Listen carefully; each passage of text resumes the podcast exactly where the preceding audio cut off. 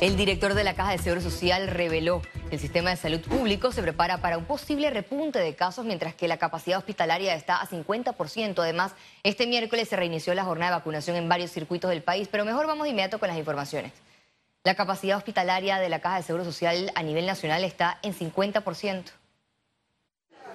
El director de la institución médica más grande del país, Enrique Lau Cortés, manifestó que el sistema de salud público se prepara para hacerle frente a un posible repunte de contagios ante la amenaza de una tercera ola de casos. Tenemos cerca de 50%. Sin embargo, estamos notando que hay lugares en donde eh, comienza discretamente a elevarse el número de pacientes de COVID. Eso lo estamos observando en Chiriquí. También tenemos un discreto incremento en algunos de los hospitales de Bocas. Desde hace dos semanas en el complejo hospitalario Dr. Arnulfo Arias Madrid, los monitoreos son constantes para medir el tráfico de los hospitalizados. Debo decirles también que en el complejo hospitalario estamos viendo que a pesar de que pareciera estar en una meseta, hay días en donde hay un pequeño incremento de casos. Esas son alarmas tenemos que estar vigilantes. Las estadísticas nacionales han indicado que nosotros en todo el país, tanto MISA como Caja, tenemos alrededor de 68 a 70 pacientes en cuidados intensivos. En medio de la meseta de casos, los hospitales privados están lejos de llegar a la máxima capacidad. Félix Antonio Chávez, Econius.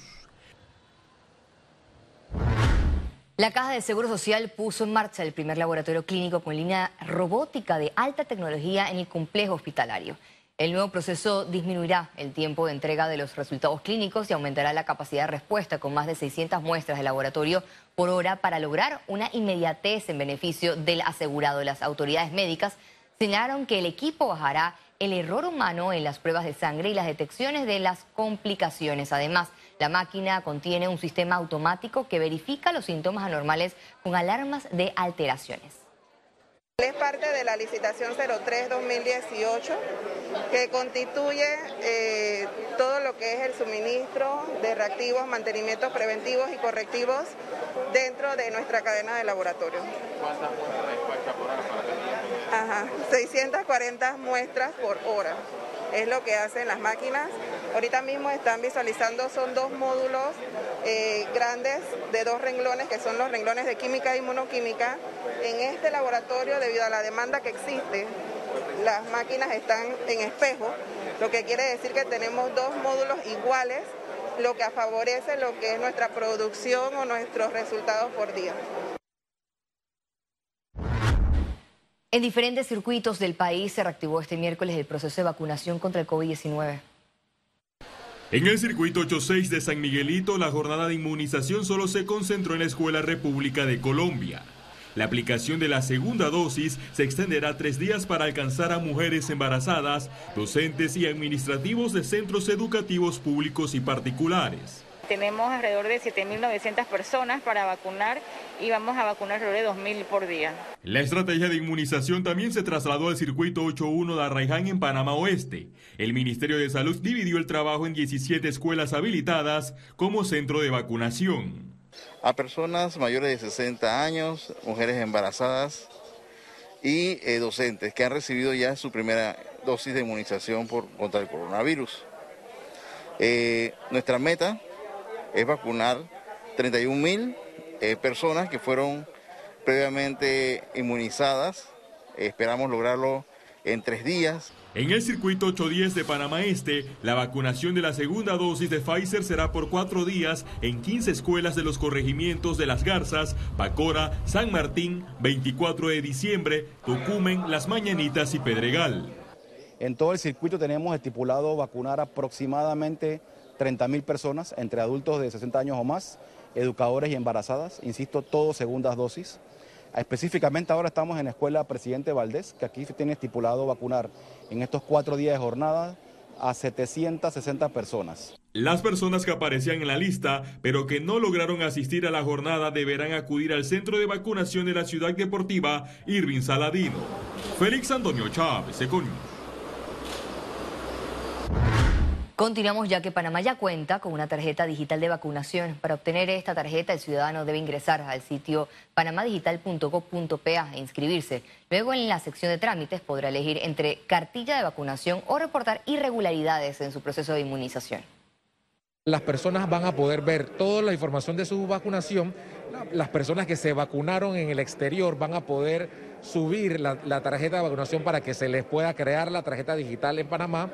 Adicional, vamos a tener eh, la posibilidad de las personas que por alguna manera su tarjeta digital no coincide con la física, van a poder hacer entonces la solicitud en la sección de inconsistencia. Muchas otras personas también que han recibido correos de que se vacunaron y no han sido vacunadas también van a poder subir eh, este reporte. La positividad de pruebas COVID-19 en Panamá se mantuvo estable en 4%. Veamos en detalle las cifras del MINSA. 365.975 casos acumulados de COVID-19. 356 sumaron nuevos contagios por coronavirus. 367 pacientes se encuentran hospitalizados, 60 en cuidados intensivos y 307 en sala. En cuanto a los pacientes recuperados clínicamente, tenemos un reporte de 355.828. Panamá sumó un total de 6.252 fallecidos, de los cuales 4 se registraron en las últimas 24 horas. El secretario Nacional de Tecnología, Ciencia e Innovación, Eduardo Ortega Barría, compareció este miércoles a una citación de la Asamblea Nacional. La Comisión de Comunicación y Transporte hizo los cuestionamientos en base a supuestas irregularidades en el cobro de viáticos de altos funcionarios de la CENACIT con montos de 46 mil y 30 mil, 33 mil dólares. Los diputados solicitaron explicación por la distribución de impresoras de alta tecnología 3D y las construcciones de infoplazas. El doctor Eduardo Ortega Barría manifestó que no existe ningún tipo de anomalía en la institución debido a que los viajes y viáticos fueron necesarios para la extensión a nivel nacional de las 300 infoplazas actuales con el objetivo de minimizar la brecha de conectividad. Si va a viajar el señor Cisneros y el, señor eh, a los mismos lugares, o de repente eh, en avión, ellos, lastimosamente esos son dinero del Estado, no son míos, son del Estado. Y aquí que fiscalizar este tema, porque, porque no estamos hablando de unos reales. Yo le repito, la Asamblea viaja a sus giras totalmente en las áreas apartadas en buses. De hecho, en esos dos años se inauguraron 90 plazas nuevas que para tener esas 90 plazas nuevas en el 2017 y en el 2018 era necesario implementar el uso de viajes a los lugares donde estas plazas se, se instalan, que normalmente son lugares muy remotos en las áreas rurales o en los lugares de los pueblos originarios. Continuamos, ya que la Comisión de Presupuesto de la Asamblea Nacional citó este miércoles al ministro de Economía y Finanzas, Héctor Alexander, y cuestionó la asignación de los recursos durante la pandemia por COVID-19 todas asignaciones o todas las solicitudes que nos han hecho a nosotros con relación al COVID, nosotros las hemos ido, las hemos ido eh, eh, básicamente satisfaciendo. Así que en ese sentido nosotros no tenemos, y lo podemos decir, que hay un problema de tipo presupuestario que está afectando la ejecución de programas en el sector salud o, eh, o en el tema también de los recursos que se requieren para el COVID. Fiscalía imputó a funcionaria de la Secretaría Nacional de la Niñez, Adolescencia y Familia, CENEAF, por cargos de maltrato a niño, niña y adolescente agravados por permitir el ingreso de menores de edad a un centro de rehabilitación para adultos. En la audiencia desarrollada en el sistema penal acusatorio, a la funcionaria se le separó del cargo se le colocó una medida cautelar de impedimento de salida del país con reporte periódico en el Ministerio Público. Además, se le prohibió acercarse a las oficinas de la institución. El cargo que ostenta la funcionaria es de trabajadora social.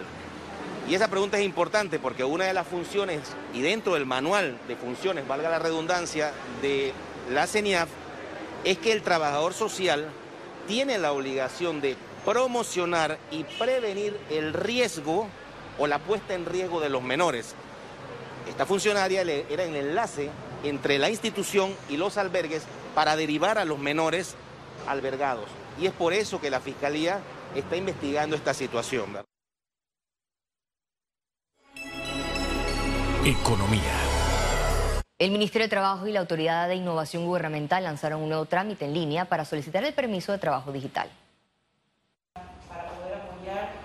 Panamá se convirtió en el primer país de la región con un carnet de permiso de trabajo digital para garantizar una migración laboral ordenada y segura.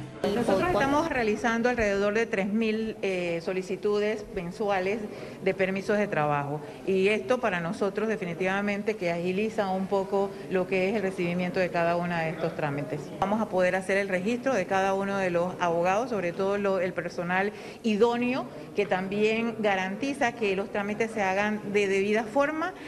Para adquirirlo, la persona deberá ingresar a panamadigital.gov.pa y registrarse, seleccionar el trámite de registro y solicitud de abogados y llenar el formulario con los datos del abogado, seleccionar el distrito al que pertenece el solicitante, completar los campos obligatorios y presionar enviar. Posteriormente, los datos ingresados pasarán por revisión del Departamento de Migración Laboral si es aprobado, recibirá un correo para que proceda con el pago. Finalmente, recibirá un enlace para ingresar la foto y la firma del beneficiario. Completado el proceso, el abogado recibirá dos correos, uno con la resolución y otro con el carnet digital del permiso de trabajo. Ciara Morris, Econews. Este miércoles el Ministerio de Trabajo también instaló la mesa tripartita donde discutieron sobre el diálogo por la Caja de Seguro Social. Tras un mes desde que el Consejo Nacional de Trabajadores CONATO se retiró de la mesa del diálogo por la Caja del Seguro Social, este miércoles se presentó en el Ministerio de Trabajo para reiterar su petición de incluir a la Organización Internacional del Trabajo en este diálogo. Estamos viendo hoy la posibilidad de que eh, se encuentre una salida que permita que el diálogo logre la participación de los trabajadores y realmente sea un, un diálogo legítimo en todo, en todo, tanto en su contenido como en su metodología. Hay partes en pro y en contra de agregar a este organismo.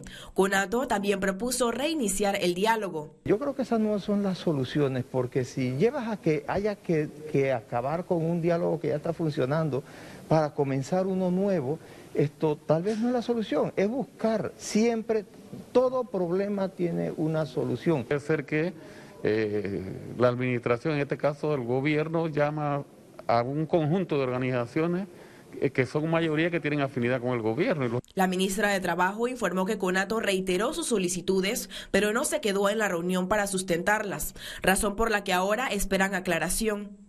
Si es un espacio que no está dentro de la mesa tripartita que nosotros estamos liderizando desde el Ministerio de Trabajo y Desarrollo Laboral, que convergen todos los sectores y que no es excluyente, entonces nosotros con mucho gusto también vamos a atenderlo porque el Gobierno Nacional siempre va a atender la mano y ser facilitador en cada uno de los procesos. Ciara Morris, Econews.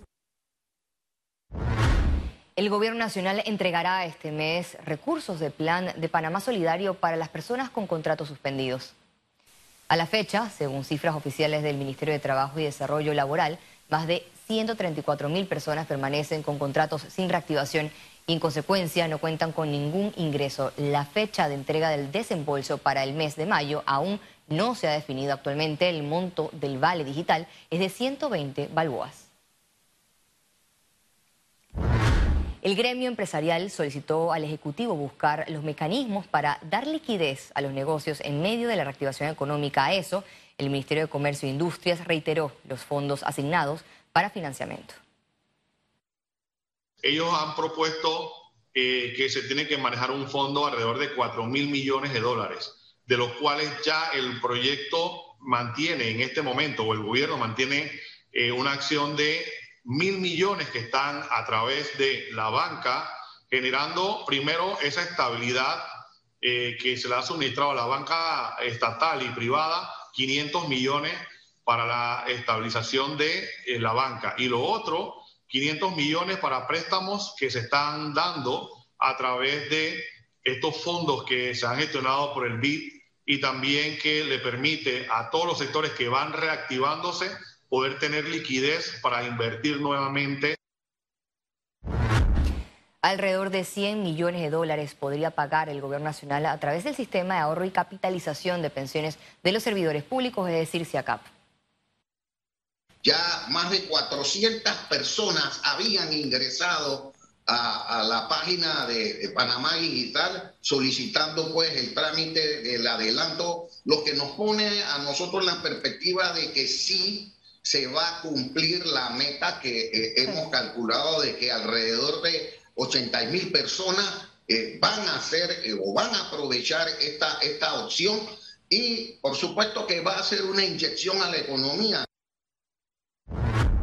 El nuevo gerente general de la Caja de Ahorros tomó posesión del cargo. El ministro Héctor Alexander juramentó a Juan Melillo como el nuevo titular de esta institución bancaria. Melillo destacó la confianza de los depositantes en la solidez y seguridad de la Caja de Ahorros y se comprometió en continuar el proceso de transformación para elevar la experiencia de los clientes.